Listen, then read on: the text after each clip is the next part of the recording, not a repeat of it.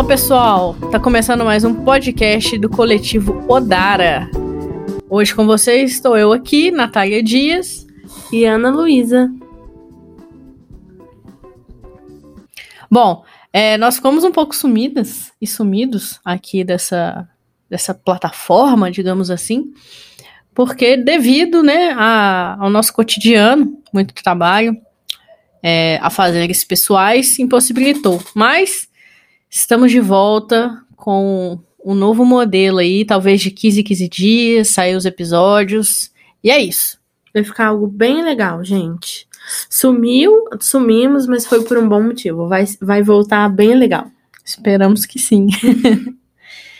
Bom, eu quero começar o episódio agradecendo, né, o vereador Tiago Martins, que eu não sei se vocês repararam, mas a nossa captação de áudio melhorou bastante. Pelo menos eu acho que sim. é, e isso a gente deve ao pessoal, à equipe do vereador Tiago Martins, sempre ajudando. É, então ele patrocinou a gente com o microfone para a gente melhorar a nossa captação de áudio.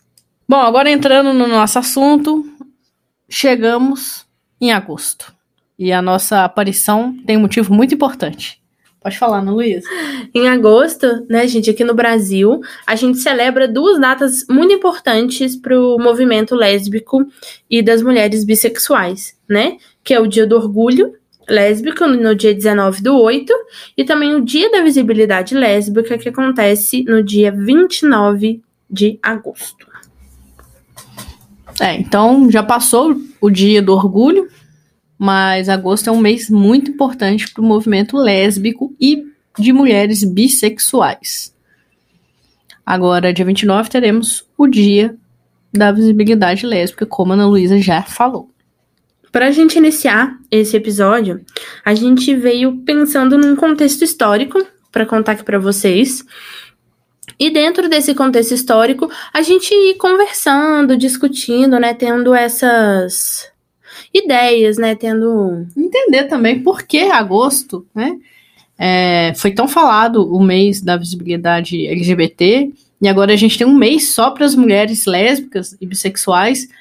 É, e isso é muito bacana. Então a gente precisa entender por que agosto, por que as lésbicas. Então eu acho, né, achamos interessante trazer um pouco desse, desse contexto histórico.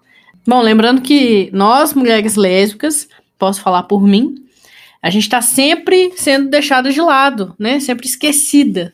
Tem todo o marketing por cima do orgulho LGBT, é, sempre é, evidenciando homens gays brancos, né? Como a gente já falou em outros episódios. Mas e as mulheres lésbicas? A gente vê pouco barulho na internet, né?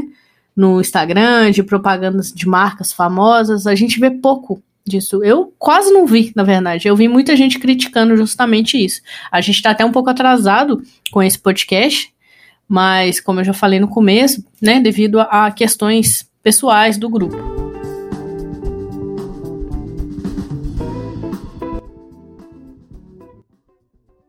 Então, iniciando o nosso contexto histórico, gente, vamos falar muito por cima, tá? É, em 1978, surgiu aqui no Brasil, né, um, um grupo chamado Somos, que é um grupo de afirmação homossexual. Esse grupo, né, ele trabalhava e ele lutava pelos direitos dos LGBTs, né? Naquela época, GLS, naquela época, né, outra nomenclatura. E aí, a maioria do grupo desse, desse grupo Somos era homens, o que inviabilizava a pauta das mulheres. Né? Então, como a maioria era homem, é, eles lutavam por aqueles direitos masculinos, né? O que eles achavam certo e as mulheres eram deixadas de lado. É, isso acontece até hoje, como até eu já hoje. falei. E vale lembrar que esse, que esse surgimento foi em plena ditadura militar no Brasil. É, então era muita luta, né?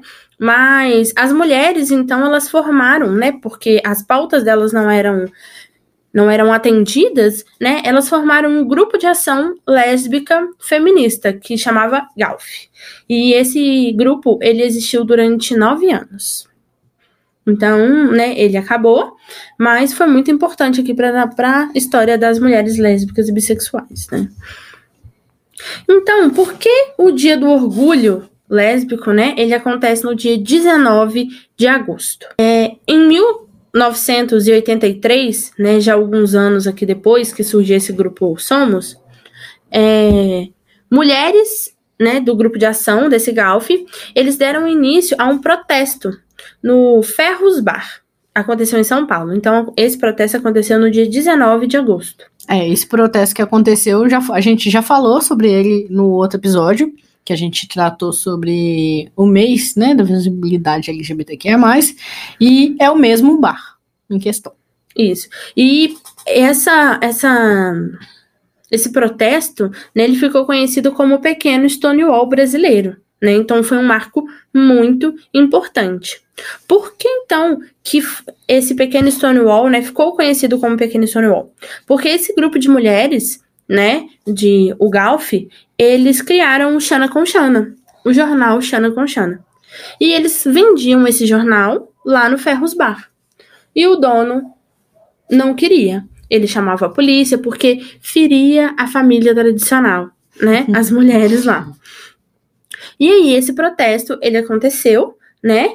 E uma das coisas que, ela que as mulheres falavam, né, é que elas eram a maior parte dos clientes daquele bar né? Então, elas lutavam, elas lutaram, na verdade, para vender o jornal Xana com Xana, tanto que o dono do bar ele pediu desculpas para essas mulheres posteriormente, posteriormente, né, e permitiu a venda do jornal, né? Então, uma dessas mulheres pioneiras aqui nesses direitos LGBTs, né, das mulheres, foi a Rosalie Roth, que, que foi uma das primeiras mulheres, né? Ela estava lá na linha de frente nessa nesse protesto. E também, em homenagem a ela, o dia 19 do 8, então, foi escolhido para ser o dia do orgulho lésbico. Bom, a gente vai destacar que mesmo depois dessa, desse protesto, mesmo depois de instituído é, o dia da visibilidade, o dia do orgulho, nós mulheres sofremos muito, né, com, com a homofobia, principalmente se tratando de mulheres que não são tão afeminadas, né? Então a gente sofre muito com, com, com homofobia, porque como a gente tem costume de brincar no nosso grupo, que a gente, a, a gente tá na linha de frente. As, as mulheres lésbicas, mas né, não afeminadas, os gays afeminados, a gente tá bem na porta da frente, ali na linha de frente, sofrendo homofobia, né? É, e a gente tinha a sigla antigamente chamava GLS, né? Gays, lésbicas e simpatizantes, como a gente já comentou aqui outras vezes. E quando essa sigla ela foi reformulada, né? O L veio antes, né? O L de lésbica, eles vieram antes para para mostrar mesmo essa luta dessas mulheres, né? Colocar elas na linha de frente, é, evidenciando essas mulheres lésbicas. Então, quando houve né, a reformulação da sigla, o direito das mulheres, né, para afirmar que as mulheres lésbicas existem, Sim. elas foram colocadas no início da sigla, né? Então, depois falando um pouquinho desse Galf, né, que teve o, o pequeno Stonewall brasileiro, elas se desvincularam desse do grupo Somos, né, que do, né, de maioria homens. E aí elas passaram por depois desse rompimento do, do grupo Somos, elas passaram ainda por um rompimento é, após o terceiro encontro feminista latino-americano e do Caribe, que aconteceu em São Paulo. Então foram muitas histórias né, que vieram acontecendo. E depois desse rompimento no, no terceiro encontro feminista, é, foi criado né, o Seminário Nacional de Lésbica, chamado Senale. E aí era um seminário, né, voltado para o direito de mulheres LGBTs, né, de mulheres lésbicas e bissexuais. Então, era um seminário totalmente voltado para essas mulheres. Então, em agosto de 1996, né, uma data mais recente, foi estipulado o Dia Nacional da Visibilidade Lésbica, então, dia 29 do 8. É, essa data foi estipulada dentro desse seminário, tá? Que foi criado, o Senale.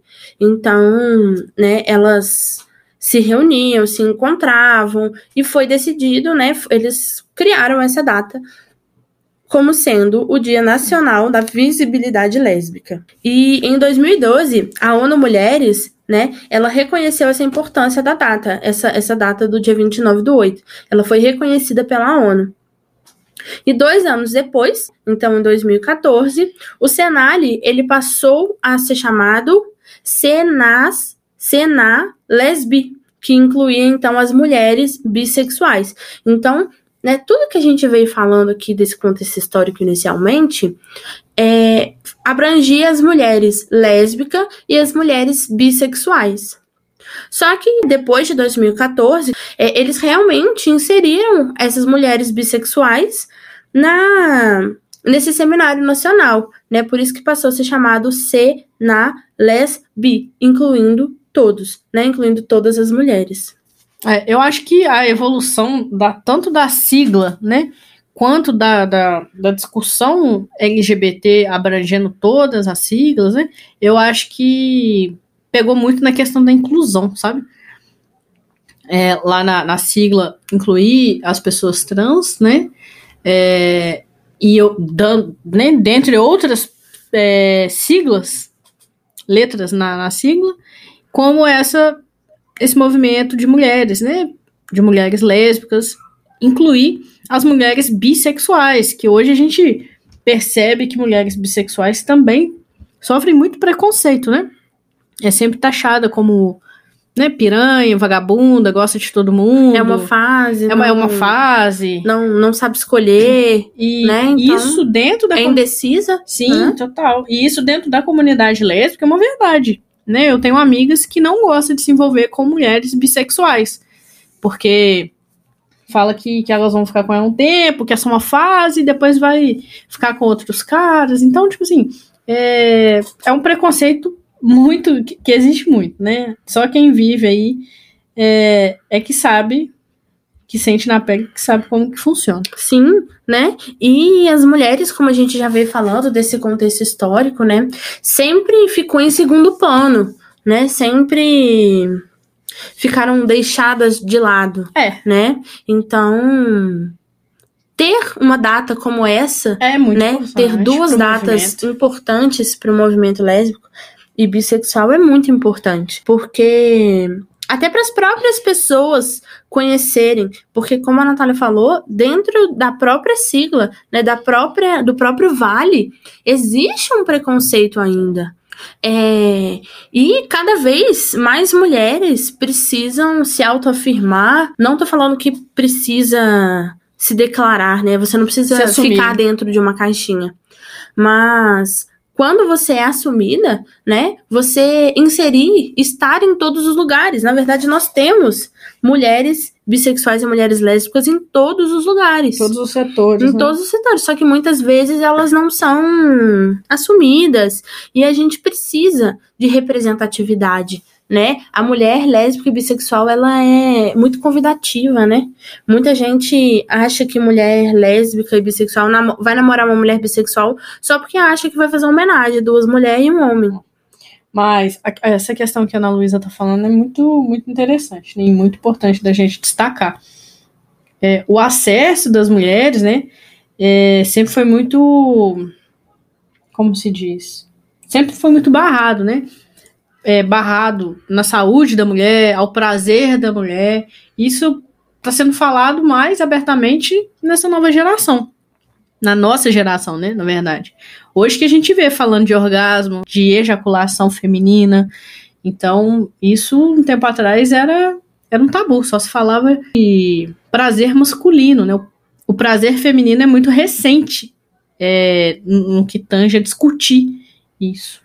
Não, e outra coisa, você falou de saúde, me veio aqui à mente.